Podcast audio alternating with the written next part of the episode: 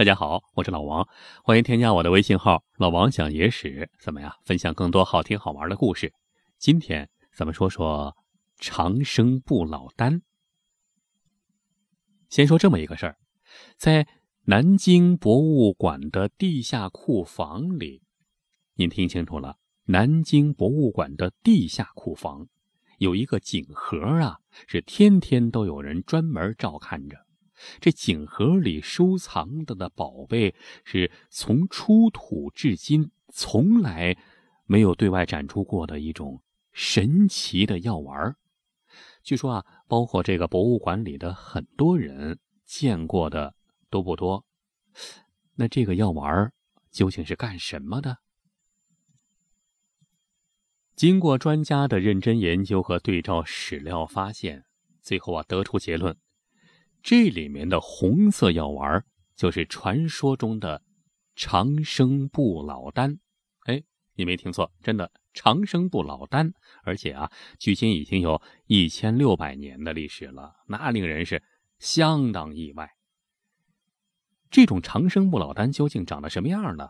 简单给您描述一下，这种藏在锦盒里的这种长生不老丹呢？只有米粒儿大小，哎，个儿特别小，米粒儿大小。你想，大米粒儿才多大呀，对不对？米粒儿大小，通体啊是红色的啊，红的发紫那种，很鲜艳的那种红色，圆乎乎的。呃，这猛的一说，给人感觉好像有点像是六味地黄丸的那种感觉。哎，没错，还差真差不多。这些长生不老丹是怎么发现的呢？那是在一九六五年的时候啊，当时的考古发掘人员在南京象山一座东晋大墓的墓主人头部位置啊，这个墓主人头部位置啊，有一个直径约十厘米圆形的盒子里面发现的。这说起来就有意思了，那这个墓主人是谁啊？这个墓主人呢，说起来很有名气，是东晋时期大名鼎鼎的一个。我国历史上最有名的写书法的，那就是王羲之了，是吧？书圣王羲之啊，当然了，这个墓不是王羲之的墓，是谁呢？是王羲之的一个亲戚，和王羲之同一家族的这个一个叫王斌的人的女儿，叫王丹虎。这个丹就是长生不老丹的丹，虎啊是老虎的虎。你说人家女孩怎么起这名字？那你就别管了，反正叫王丹虎。啊，这女孩叫王丹虎，但是这个贵族小姐啊，似乎好像这个有点个性，是个不婚族，一辈子没结婚。据说一辈子没结婚，这个享年五十八岁，死的时候五十八岁，就葬在了父母坟的右边。如果她要结婚的话，肯定是像葬在的是吧？她她她丈夫的祖坟那儿是吧？但是她没结婚，那就葬在父母坟的旁边。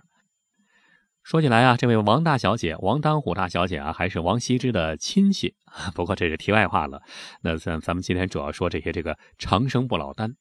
那呃，可以肯定有一点儿，呃，长生不老丹，这位王丹虎小姐，呃，或许是吃过，或许是没吃过。呃，总而言之，如果没吃过也就算了，如果吃过的话，肯定是不太灵验。不然的话，怎么五十八岁就就早早的就去世了呢？是不是？那。话说回来，这些长生不老丹啊，究竟是什么成分组成的？这可能大家都比较关心。呃，上个世纪六十年代啊，为了解开这些长生不老丹的秘密，有关专家就专门拿出了其中的三粒儿，专门进行了仔细的化验。化验结果显示，这种仙丹里面主要成分是硫化汞。硫。就是硫磺的硫，汞就是水银，水银的另一个名字就叫汞。那这个硫化汞，专家分析啊，是一种毒性很大的化合物，其中硫的含量是百分之十三，汞的含量是百分之六十，另外大概还有百分之二十六的成分，目前还没搞清楚到底是什么东西。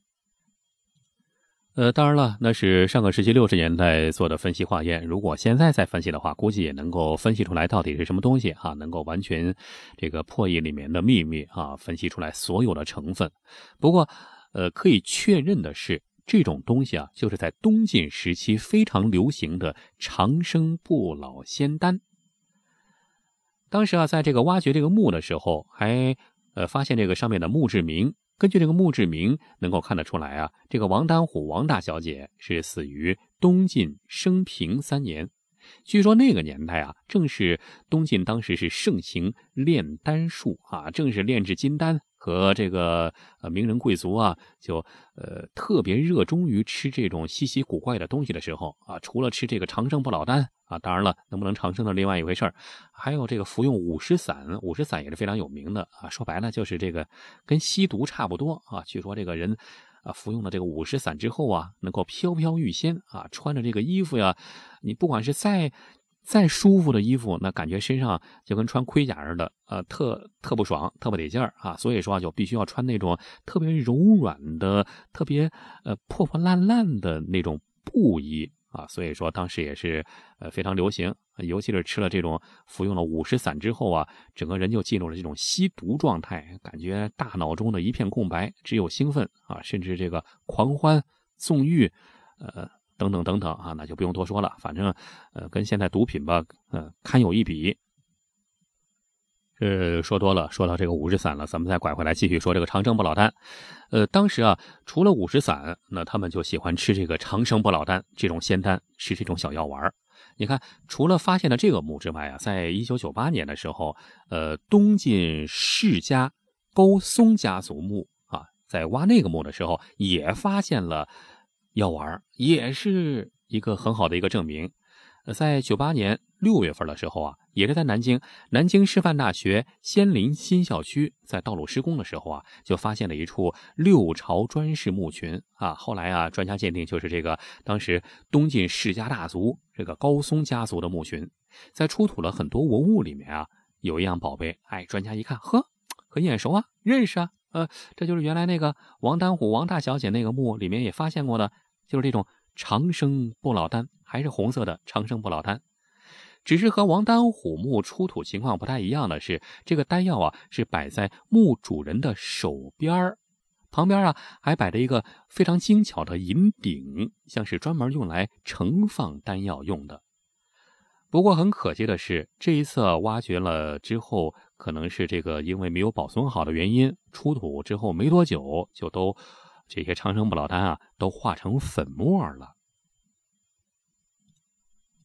看来啊，在东晋时期，当时的王公贵族这大家族里面的人物啊都很迷恋这种长生不老丹，是吧？每天都少不了。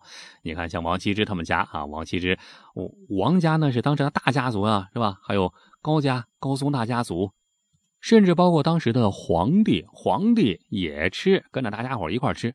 可以说啊，整个晋朝啊，都是吃，呃，非常流行的，呃，吃这个不老仙丹的时候啊。这个炼丹术啊，炼丹师啊，炼丹家呀，也应运而生啊。这些炼丹家啊，有的就非常有名，就跟现在的明星似的。但是啊，也据当时有史料记载说，呃，当时人也知道这种仙丹呢，不能多吃，吃多了就。中毒就毒发毙命了，而且啊，这个史料记载啊，说是真有人吃多了吃死的，吃死之后啊，这个身体不容易腐烂。你看这这里面到底什么成分，是吧？你看从前面咱们说到这种丹药成分，稍微有点化学知识的人都可以知道啊，结果是这种所谓的长生不老丹啊，有很大的毒性。你看又是硫又是汞的，是吧？水银是吧？占了百分之六十。吃的时候如果不掌握药量，那就很容易因为丹药的毒性而。毙命，所以啊，当时因为吃这种东西，呃，中毒的，呃，甚至吃死的就屡屡发生。不过啊，当时炼丹师们啊，这些炼丹的道士们却不肯承认是吃死的，只是说这个，呃，他们是吃多了之后就羽化升仙啊，而白日升仙，就就就当神仙了。当然了，这是这个，呃，骗人的鬼话。在中国历史上啊，信。道士的话，吃长生不老丹吃死的皇帝，实话实说，为数还真不少，前前后后差不多有七八个、八九个，呃，差不多有将近十个人啊。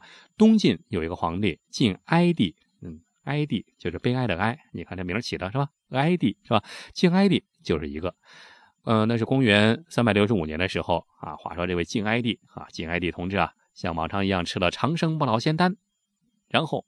就药劲就上来了，就感觉到全身发热呀，啊，就燥热难当，然后就拼命的喝水，想呃卸掉这种不舒服的感觉，但是没什么用处。日积月累，因为吃这个仙丹吃多了，体内毒素积到了一定的程度，那终于就撒手人寰，驾鹤西去，一命呜呼，就升天了。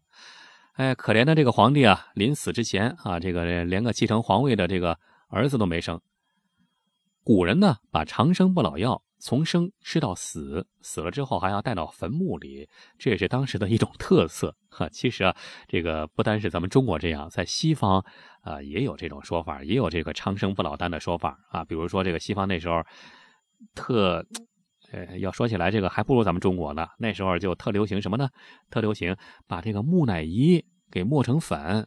真的呀，在十九世纪的时候，一直到十九世纪，呃，西方人很多还是把这个埃及的木乃伊给运到欧洲，然后把木乃伊给磨成粉，说它是特效药，吃了会长生不老，还能治多种疾病。你说这不是骗鬼的吗？是吧？那。吃了木乃伊磨的粉，那谁能长生不老啊？长生不老的一个呢没见着啊。不过后来啊，有专家就郑重指出，也不能说吃这个木乃伊粉一点用都没有。哎，有一种用，什么用呢？就是吃了以后啊，呃，能能减肥，真的能减肥。那想想也是，吃这么多恶心的东西吃下去，他肯定的能减肥，是吧？呃，倒是没说能长生不老。不过呀，说了这么多啊，主要是因为这个前两天啊，老王看了一个新闻，说是，呃，最近啊有一个科学家站出来说啊，人类马上就要达到永生的目的了，那人类马上就要可以长生不老了，永远不死。说怎么回事呢？说说到了二零二九年，人类将正式开始走向永生之旅；到了二零四五年，人类将正式实现永生。